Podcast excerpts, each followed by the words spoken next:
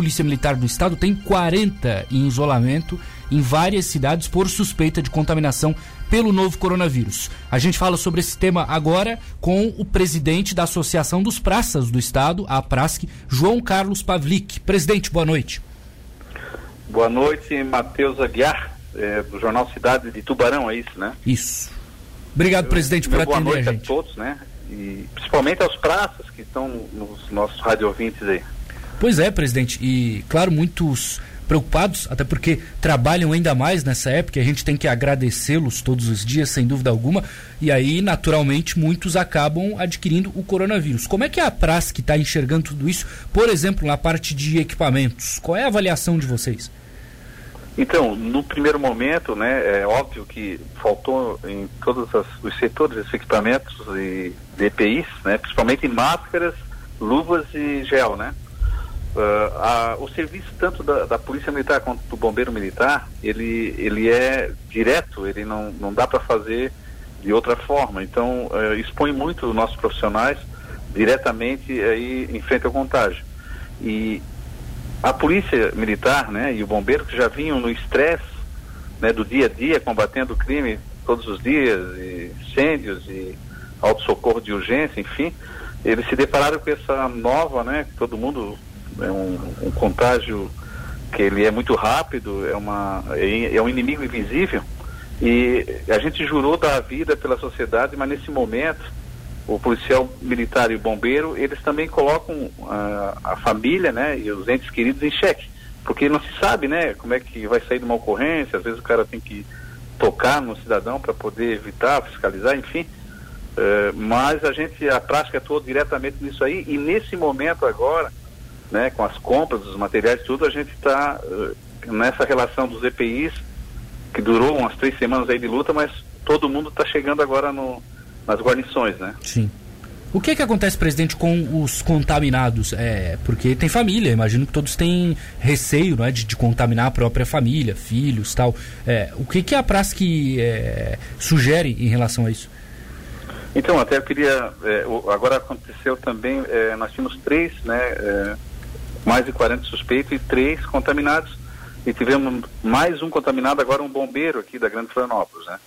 Então, o que que acontece? É, o protocolo é, é mandar o policial para casa, né? Para ele, mesmo porque os testes que estão chegando agora também, eles são feitos, é um teste rápido, é feito em cima do, dos anticorpos. E os anticorpos só começam a se formar quando já vem né, os primeiros sintomas, tipo dor de garganta, diarreia, febre alta e aí que é feito esses testes. Então, eh, a gente tentou aqui que o policial ou o bombeiro que tivesse os sintomas, que ele ficasse num, num hotel, em algum lugar, que não fosse mandado diretamente para sua casa, porque às vezes eles moram com, com né, tem a família, os pais, etc e tal, filhos, e a gente daí está colocando em risco também a nossa família e isso tudo causa um estresse a mais, né? Nossos profissionais aí que estão diretamente na luta aí contra o coronavírus, a gente não ganha nem salubridade nem periculosidade, apesar de ser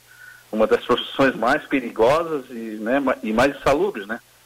Enfim, e a gente está fazendo luta também no Congresso, passou agora pelo a nossa bancada federal catarinense voltou a favor, e está indo para o Senado agora também, estivemos falando com nossos senadores de Santa Catarina, todos apoiando aí a saúde e também a segurança pública que estão nesse embate direto. Aí entra a Polícia Civil, entra outras forças também, né? Que possam fazer alguma coisa para que eh, o policial que já vinha numa escala exorbitantes, falta de efetivo, né? Eh, uma escala do bombeiro, por exemplo, é uma 2448, é muita pressão e nós estamos agora nesse embate e estamos preocupados também né, o, com a segunda onda, né, que é o desemprego, né, como todo mundo sabe, o pessoal está desempregado, vai começar uma segunda onda que a gente tem que vai cair tudo nas costas do militar estadual, que ele tem que estar tá pronto para em condições de, porque ele é o braço do estado, é, pertence ao estado. E, e ele vai ter que aguentar essa segunda onda também que muito nos preocupa, né? Na Sim. questão é, do fica em casa, mas uh, e o emprego, como é que fica, né? E às vezes o policial também tem que atender uma ocorrência. Está lá um profissional liberal trabalhando, já, graças a Deus, está voltando esse isolamento mais vertical em vez de horizontal, né? que vai, vai, vai a, a, abrir um pouco essa pressão que cai também sobre os nossos profissionais, a nossa polícia usa muito bom senso, né, diferente de outros, uh, polícia militar e o bombeiro militar de Santa Catarina, é, o pessoal através né, das nossas redes de vizinhos e tudo mais tem um, um estreitamento muito muito grande aí com, com o povo catarinense também que é, é muito ordeiro e educado e segue as leis, né? Então tem sido um trabalho nesse lado até muito fácil, mas a preocupação é a segunda onda, tipo, o pessoal está sendo liberado, né? Mais quase 3 mil presos aí sendo liberados, né? Já foi prendido o cara com, com a tornozeleira eletrônica, fazendo crime, imagine. E também a audiência de custódios, uh, o pessoal está liberando os presos aí, até em flagrante. Isso tudo preocupa, porque a segurança pública é dever do Estado, direito e responsabilidade de todos nós, né? Ou seja, de acordo com o artigo 144 da Constituição. Sim, então, estamos preocupados, estamos trabalhando, né, a prática para proteger esse, esses policiais aí, bombeiros. Né? Ou seja, de um lado, presidente, é, os policiais não ganham insalubridade, o que é bastante relevante, e de outro, a tendência é, até pela condição de economia, os índices de violência aumentam aqui. Ou seja, vem muito mais trabalho e vem uma perspectiva menor de carreira, não é, presidente? Isso, e quem sente na pele, depois vai sentir mais ainda nessa segunda onda, são realmente, o crime acontece nos municípios, né?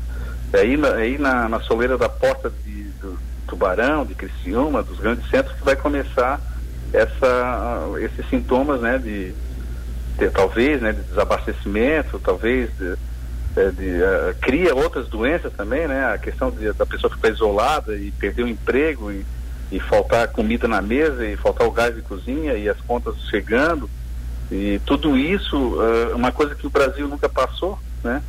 E agora pode vir à tona e tudo isso aí vai cair no colo da segurança pública dos nossos militares estaduais que já vêm desgastados pelo, pela questão salarial, pela questão né, desmotivados aí pelas escalas exorbitantes, sem ninguém investir em segurança pública, né, é, que é muito difícil, né, de, de superar a praça que tenta fazer a parte dela aqui classista, fazendo algumas medidas judiciais, para que os nossos policiais tenham esse conforto aí, chegue o EPI, que eles possam desempenhar bem o seu trabalho, que na realidade o patrão, o nosso patrão é, é o povo, né? É o cara que paga o seu imposto. Ele não vai mais pagar e vai isso tudo é uma onda que vem em segundo, né? Após o Covid vem essa onda de desemprego e um, pouco se fala nisso em Santa Catarina, e, mas a gente está muito preocupado enquanto entidade aí de proteção à, segurança pública, que a gente quer que lá na ponta o cidadão que paga seu imposto tenha um serviço de segurança pública equivalente ao que gasta, né? Claro. E, infelizmente é uma luta de todos nós. E, e esses espaços são importantes também, queria agradecer já de antemão, porque eh, a prática é a voz dos praças, né? Eh, dos porões, dos quartéis, e às vezes pela hierarquia e disciplina da, que é comum e inerente ao militar estadual, eles não podem nem, nem se expressar. Então a prática cumpre esse papel e vai atrás das entidades, do Tribunal de Justiça, do, da Alesc, da OAB, da, da, do Ministério Público, para desaguar essa pressão toda que vem dos quartéis. Presidente João Carlos Pavlik, só mais uma pergunta. É, o Estado anunciou congelamento também de salários, não é? Tanto de, dos servidores e, e outras é, medidas também para a economia, até para é, ajudar nesse cenário. É mais um, uma situação ruim, sem dúvida alguma. Como é que a praça que avalia isso? Ela, por exemplo, ela projeta uma ida à LESC? Ela vai tentar mexer com isso ou ela vai entender esse cenário? Na realidade, para você ter uma ideia, os militares até em tempo de guerra são promovidos e existe uma, uma progressão na, na carreira e tudo mais. Está uh, tá rolando esse, esse aquele, é, a gente diz o plano Mansueto lá, lá no, no, a nível federal, que vai ser o carro-chefe, né? Porque esse decreto do governador, ele, ele meio que, que trava, né? Tudo isso, mas a gente entende que como a gente, e também a saúde, né, o pessoal da, da saúde, é, não pode ficar em casa, tem que encarar tudo isso, seria até desleal por parte do governo, né, nesse momento de crise, é, começar a congelar salário que já está nivelado por baixo. Isso aí pode causar um transtorno e a gente vem alertando né, a sociedade civil organizada sobre isso aí. Que o que não se quer é uma crise também na segurança pública após essa Covid. Seria até. E a gente está orientando, está desaguando, está tirando essa pressão em cima dos nossos militares, lutando para que eles não fiquem congelados aí, eh, o que seria um desastre para a segurança pública. Perfeito.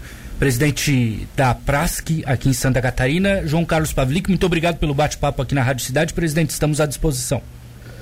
Fico à disposição também e quero dizer a todos os nossos praças, nossos rádio ouvintes aí, que a Prasc sim se preocupa com atividade fim da Polícia Militar e do Bombeiro Militar, que é da segurança e segurança de primeira linha para os, o nosso povo catarinense aí, né?